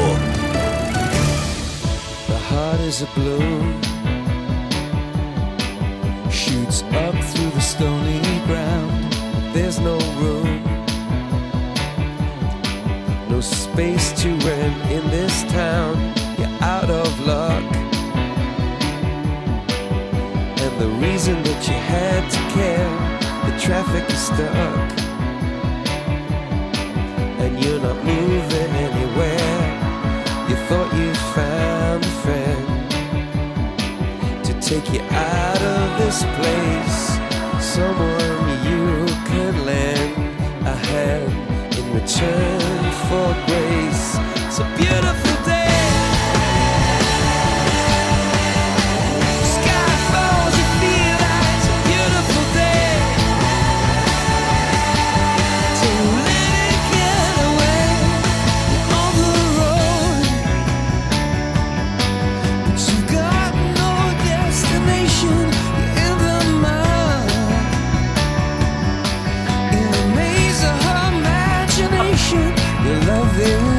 La maravillosa Beautiful Day de YouTube, que dice muchas cosas. A mí no todo lo de YouTube me gusta, es, pero bolas, ni hablar, pues se vale. Este, y de repente, no sé, me, me, me pareció. Había, yo tenía mis dudas sobre muchos comportamientos de YouTube. Este, pero lo que sea cada quien, hay que decirlo. Beautiful Day es este, de las buenas canciones de YouTube, este, gran banda. ¿Por qué? Porque hoy inauguraron la Eurocopa y en la Eurocopa, Italia-Turquía, en la mera Roma, en ese estadio maravilloso de la Roma, este, eh, jugaron Italia-Turquía, ganó Italia eh, 3-0, pero el asunto está en que en la inauguración, en la parte artística estuvo eh, Beautiful Day, o sea, hablo de, este, de YouTube y hablo también de Andrea Bocelli. Bueno, 17.32 el hora del centro.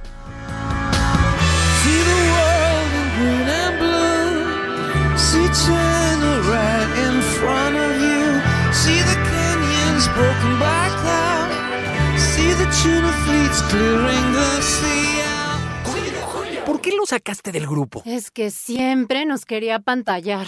Ah, no, para pantallar, mejor en Soriana, con todas las pantallas, bocinas y bafles que pongo al 30% de descuento. Sí, al 30% de descuento. En tienda o en línea, tú pides y Julio Regalado manda. Solo en Soriana. A junio 26. Aplican restricciones. Solórzano, el referente informativo.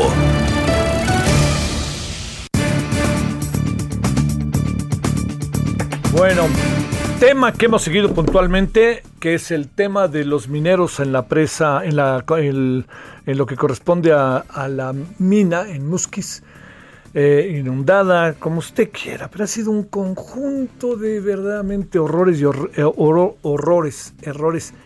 Y por lo que hemos conversado con un personaje como es eh, Cristina Gorbach, también de insensibilidades, una vez más. Pero bueno, ¿qué le parece si a raíz de que ya se pudo recuperar al séptimo minero, al que eh, era el único que faltaba, eh, conversamos con Cristina Gorbach, porque hoy la Secretaría del Trabajo estuvieron trabajando sensacional, vea usted, horas y horas, no dormían, eso dijo. El presidente hoy les mando el pésame, pero realmente ¿qué pasa allá adentro? Bueno, como puedes imaginar, Cristina Huervac, hay muchas preguntas y yo sé que tú tienes más preguntas y más análisis sobre todo esto. ¿Cómo has estado, Cristina? Buenas tardes, Javier. Pues aquí, pasándola, digamos. Bueno, déjame nomás este, decir que eres la defensora de derechos humanos de la organización Familia Pasta de Conchos y que has estado en primera fila de todo este asunto. ¿Cómo has estado antes que nada, Cristina? ¿Bien?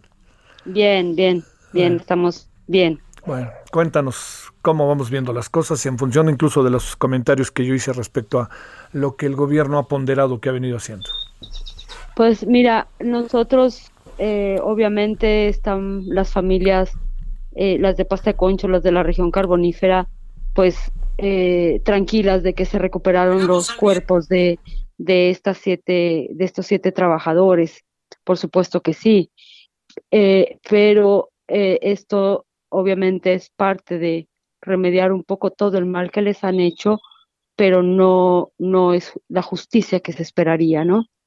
Yo eh, escuché hoy la, la mañanera y bueno, la gente espera que realmente esta vez el presidente también dijo, además de enviar las condolencias, dijo que se iba a revisar qué era lo que estaba pasando y, y esperamos que lo vean como una oportunidad para de una vez por todas arreglar no este caso, es el tema de la minería precaria, peligrosa, insalubre y mortal para los mineros del carbón.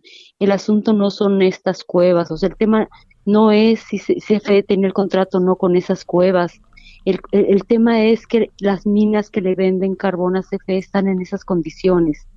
Y como dicen los, es que hay rescatistas que dicen, es que dice también mis familiares trabajan en las minas y los familiares de pasta de conchos.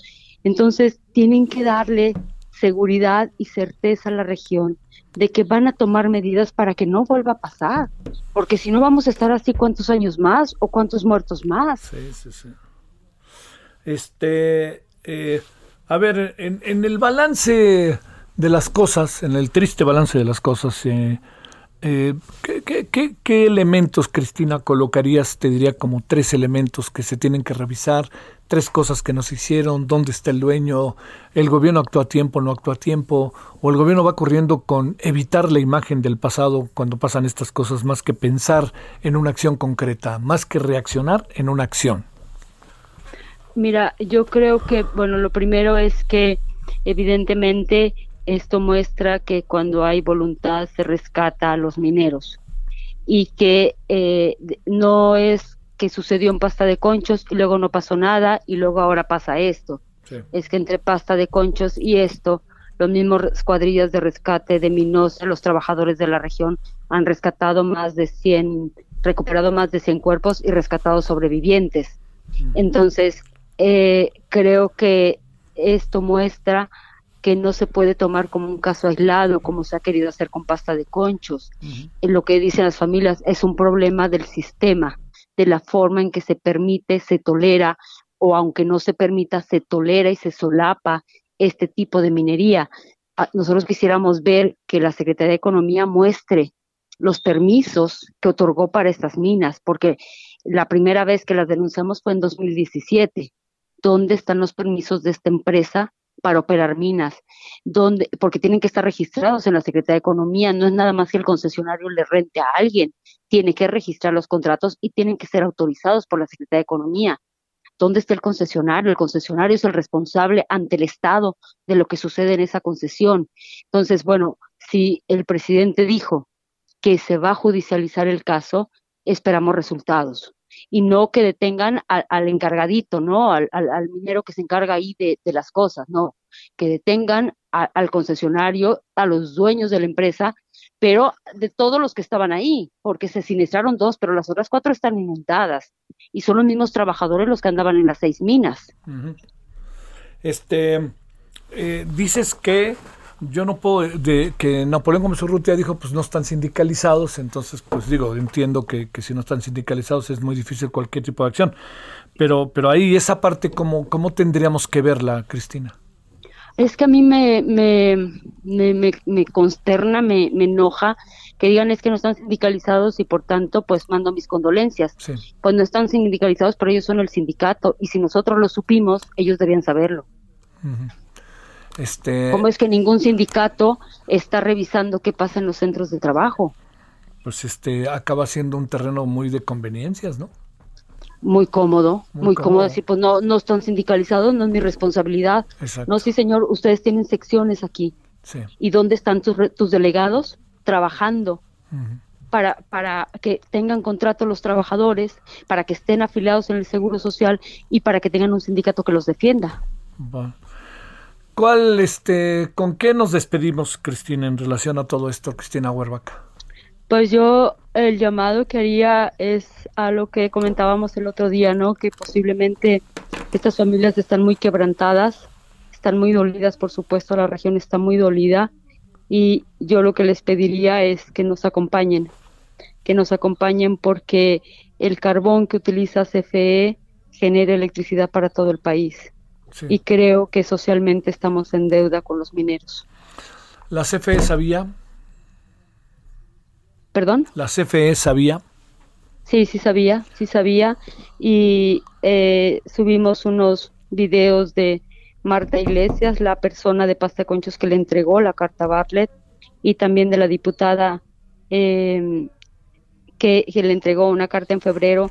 Y yo digo que, que, que no es como políticamente correcto, por decirlo menos, decir yo esas minas no las compraba y por tanto no tengo nada que ver, porque lo que se le pedía en esas dos cartas es que nos permitieran ayudarlos para evitar estas tragedias, porque esta es una, pero así hay más o menos 50 centros de trabajo. Lo que estamos en una bomba de tiempo.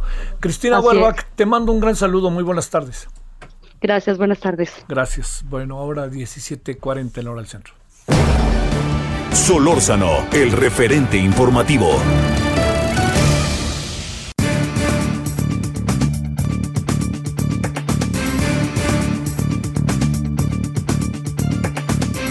Bueno, resulta que quien es el fiscal general de la República, todo indica que llevaba 11 años intentando formar parte del Sistema Nacional de Investigadores. Y no entraba, y no entraba no creo que porque le cayera mal a alguien, ¿no? Sino porque había razones técnicas, académicas que lo impedían. Y de repente, pum, pum, así de fácil, vámonos para adentro. ¿Qué quiere decir todo esto? No, tiene su historia. Cofepris, por cierto, acaba de informar que no pidió que entrara el señor este Alejandro Gertz. Ahorita vamos a ver si Alma Maldonado tiene esta información. Si lo digo porque acaba de salir, sino Cofepris lo que dice es no pedimos que entrara, sino que se revisara su caso. Bueno, Alma Maldonado, investigadora de educación superior en el Centro de Investigación y Estudios Avanzados, el CIMBESTAP. ¿Cómo estás, querida Alma? Buenas tardes. Hola, Javier. Buenas tardes. Muchas gracias por la invitación nuevamente para charlar de estos temas complicados. ¿Qué cara ponemos a lo que está pasando? Pues que el CONACYT dice que siempre sí, así nomás. ¿Cómo ves? Eh, sí, creo que no era COFEPRIS, sino CONAPRED. ¿no? CONAPRED, perdón, quise decir CONAPRED, sí. perdón, perdón, eh, Sí, perdón, sí. quise decir. CONAPRED, perdón.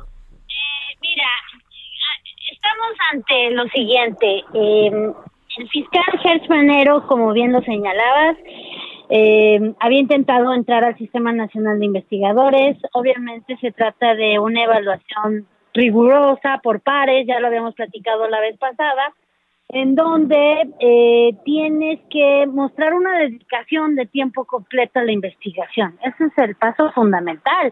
Y hay unas cosas muy injustas. Hay, hay profesores de asignatura que tienen una alta productividad y que aún así no pueden obtener el estímulo económico porque no tienen un nombramiento de tiempo completo.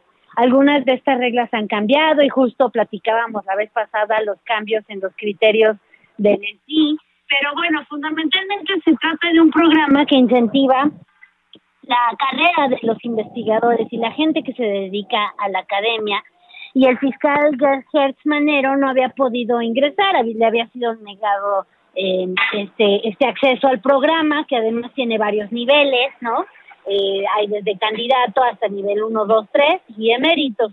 Eh, son muchas las sorpresas en este caso, ¿no? Para empezar, que, bueno, con APRED pide una revisión, se forma una comisión que no sabemos bien a bien quién la conforma, son tres personas, sabemos que, que doctor Villanueva es uno de ellos porque él firma este dictamen eh, hay otras dos personas que deben ser miembros del SNI que forman parte de esta comisión y que eh, no solo le permiten el ingreso al sistema, sino además al nivel 3, que es el más alto, y que dicho sea de paso y para que el auditorio se dé una idea, este pues es muy difícil llegar al nivel 3, toma muchos años lograr una consolidación de una carrera académica, eh, que tenga un tipo de impacto con el trabajo que, que realizas a nivel nacional e internacional, eh, implica formación de, de estudiantes de maestría, de doctorado, de licenciatura, implica formación de grupos de trabajo.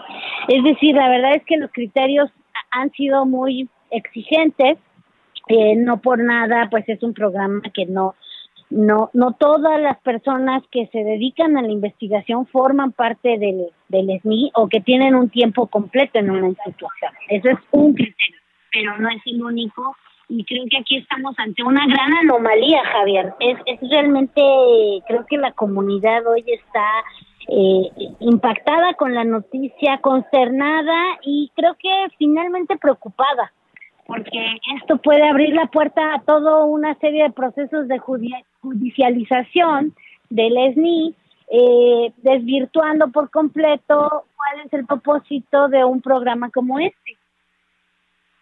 Déjame preguntarte, eh, eh, en este criterio que es tan importante de evaluación, que luego son pares los que evalúan, entonces siempre te hay un terreno ahí, entiendo que es un terreno complejo, pero que tiene las reglas claramente establecidas, te pregunto, Alma Maldonado, este, eh, ¿cuál es, por qué razón no había sido anteriormente aceptado? Supongo que porque no cumplía con ciertos requisitos el señor Gertz Manero. Sí, seguramente era por el tipo de, publicaciones que reportaba, por el tipo de trabajo, seguramente porque le faltaban eh, formación de, de, estudiantes, que eso es muy importante, ¿no? Nosotros tenemos que que ser directores de tesis eh, y se te pide un cierto número de dirección de tesis para poder ir moviéndote en los distintos niveles, un cierto tipo de publicaciones que tienen que ser arbitradas, publicadas en revistas de prestigio nacional o internacional, que pasan por un dictamen, si son libros, tienen que ser en editoriales académicas también de prestigio. Hoy en día eh, la gente quizás habrá escuchado eh, que hay un fenómeno que se llama eh, editoriales depredadoras, que son las que buscan publicar a toda costa y, y cobran, de hecho, porque publiques. Entonces, los dictaminadores tienen que revisar el trabajo, dónde se publica, qué se hace, cómo se hace, cuánto se hace, pero también la calidad del trabajo. Eh, han circulado por ahí algunos textos este, o libros de, de Hertz Manero y francamente uno se pregunta si eso puede ser considerado resultado de trabajo académico. Es un libro, sí, puede ser un libro de difusión también, la difusión cuenta en el SNI, pero no es lo fundamental, sino la producción de conocimiento. Entonces, ¿de qué estamos hablando cuando él em, eh, utiliza ¿no? a CONAPRED para solicitar una reconsideración a partir de un tema de discriminación. Yo, yo no lo puedo entender porque él no es investigador, porque no se dedica fundamentalmente a eso. ¿Y, ¿Y dónde estaría aquí el tema de la discriminación hacia su trabajo si las comisiones una y otra vez dijeron que no era apto para poder ingresar al sistema? Yo creo que es algo que no, no terminamos de entender ni, ni el resultado de esto ni lo que puede significar. El- el- la parte que corresponde a, a, a CONACIT, ¿qué es el papel? ¿Cuál es el papel que juega para el Sistema Nacional de Investigadores? Y de- en el camino, este, ¿no pertenece a una universidad privada en sentido estricto a la Universidad de las Américas, Ciudad de México, el señor eh, Manero? Él al parecer había sido rector de Sí, esa no, no, sí lo fue, fue, universidad. fue rector de esta Sí, universidad. sí. Exacto, exacto, pero pero en todo caso, como te comento, para para pertenecer al sistema y recibir el estímulo, sobre todo el estímulo, que es lo que todos suponemos que, que es lo que está persiguiendo, eh, eh, pues tienes que te- mostrar un tiempo completo en una institución mexicana, pública o privada, que ya sabemos que ahí está todo el tema de que se busca ahora excluir a todos los compañeros que están en instituciones privadas y no pagarles el estímulo. Si lo que quería era el reconocimiento, eh, pues que lo busque en su campo y en su área profesional, ¿no? Yo creo que no hay mayor reconocimiento que tus pares digan, cumpliste con los requisitos y tienes una trayectoria destacada y seguramente en su ámbito lo tendrá, pero esto es como forzar algo y usar esta justificación o, o, o este, este criterio de la discriminación para obtener un reconocimiento que no tiene, que al contrario yo, yo quisiera saber qué es lo que él dice sobre este tema, pero hay un repudio de la comunidad hoy, de toda la gente que nos dedicamos a- a hacer investigación, que llevamos toda la vida dedicándonos a esto eh, y que sabemos lo que cuesta alcanzar un nivel 3 del SNI eh, Claro, y que claro. estamos trabajando Sí. para ello, ¿no? Sí, sí, sí, sí, sí. Oye, este, pero digamos, a ver, no, no, no, no, no voy a interpretar nada. Dicho de otra manera, el CONACYT tuvo un criterio en este caso y tuvo un criterio en otros casos que no es el mismo criterio para tomar una decisión de esta naturaleza. Pregunto, Alma. Sí, nos preocupa mucho, claro, porque empieza con la conformación de esta comisión especial. ¿Quiénes son? Yo creo que ante un caso que, que, ha, eh, eh, que tiene esta, esta difusión en la opinión pública y hay un interés ya público sobre el mismo, eh, necesitaríamos transparencia y ojalá supiéramos quiénes son los tres integrantes. Como te comentaba, uno de ellos eh, pues se ha distinguido por ser una persona muy cercana a la doctora Álvarez Bulla, Claro que tiene una responsabilidad el CONACYT en esta decisión, en la medida en que conformaron esta comisión, ¿no? Y que además el CONACYT eh, podría perfectamente haber eh, señalado, quizás pedir otro dictamen, ¿no? No hemos escuchado una postura hoy eh, institucional del CONACYT sobre esto que, que trascendió, porque además recordemos que es un, un trascendido el dictamen.